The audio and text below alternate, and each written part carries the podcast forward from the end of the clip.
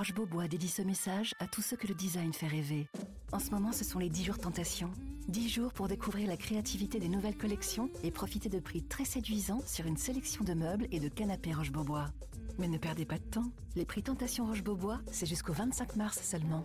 Liste des magasins ouverts ce dimanche sur rochebeaubois.com. Bonjour, voici l'éditorial du Figaro du 4 février 2021, écrit par Philippe Gély. Son titre Machine à perdre.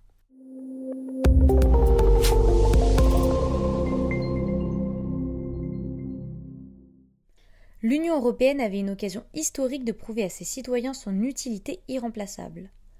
Face au péril universel de la pandémie, elle allait montrer la force de son unité en négociant collectivement l'achat au meilleur prix et délai de 2,3 milliards de doses de vaccins anti-Covid.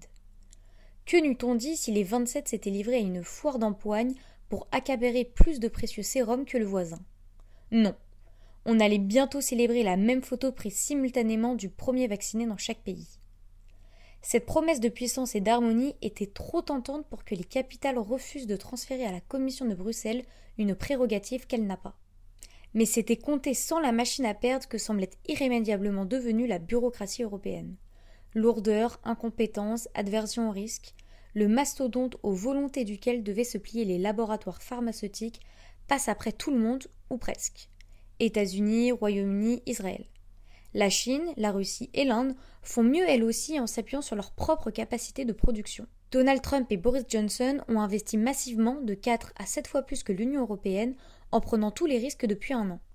Ils se sont engagés dès les premières étapes de la recherche vaccinale, devenant partie prenante d'un processus industriel lourd. À Bruxelles, on s'est contenté du statut de simple client soumis au bon vouloir de ses fournisseurs. Et la photo que l'on partage en Europe est celle des centres de vaccination fermés par manque de doses. Dans un régime démocratique, la démission de la présidente Ursula von der Leyen serait dans la balance. Opacité des contrats, faux pas diplomatique majeur à la frontière des deux Irlandes, l'obligation de résultat d'une Europe de la santé n'est pas tenue. Alors que les premiers versements du Fonds de relance européen se font toujours attendre, on frémit à l'idée que cette administration doive adouber chaque projet national. VDL avait promis une Europe qui protège, elle préside une Europe démunie et déclassée.